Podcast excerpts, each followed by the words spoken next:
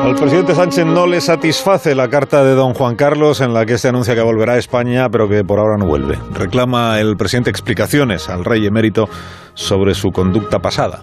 Me pregunto a Ónega cuánto ve de verdadera contrariedad en Sánchez y cuánto de puesta en escena en la declaración del presidente. Eh, Fernando, buenos días.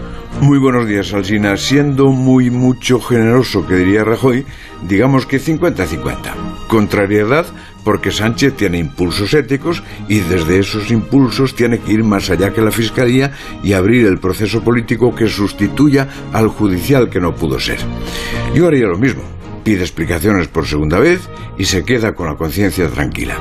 Y hay un 50% de puesta en escena, curiosamente por lo mismo, porque queda bien con parte de su electorado que no le perdonaría que aplaudiese la carta del emérito como hemos aplaudido otros. Aquí la cuestión es si puede haber esas explicaciones sin hacer un espectáculo de varietés. Miremos antecedentes. Cuando solo se hablaba de líos de faldas, creo que fue Leguina quien dijo, de las noches del rey, la única que me importa es la del 23F. Ayer, al conocerse la carta de Su Majestad, un poderoso paisano gallego envió a Abu Dhabi un mensaje que recuerda lo dicho sobre la fabricación de las salchichas. Entre las cosas que es preferible no conocer, están las suyas, señor.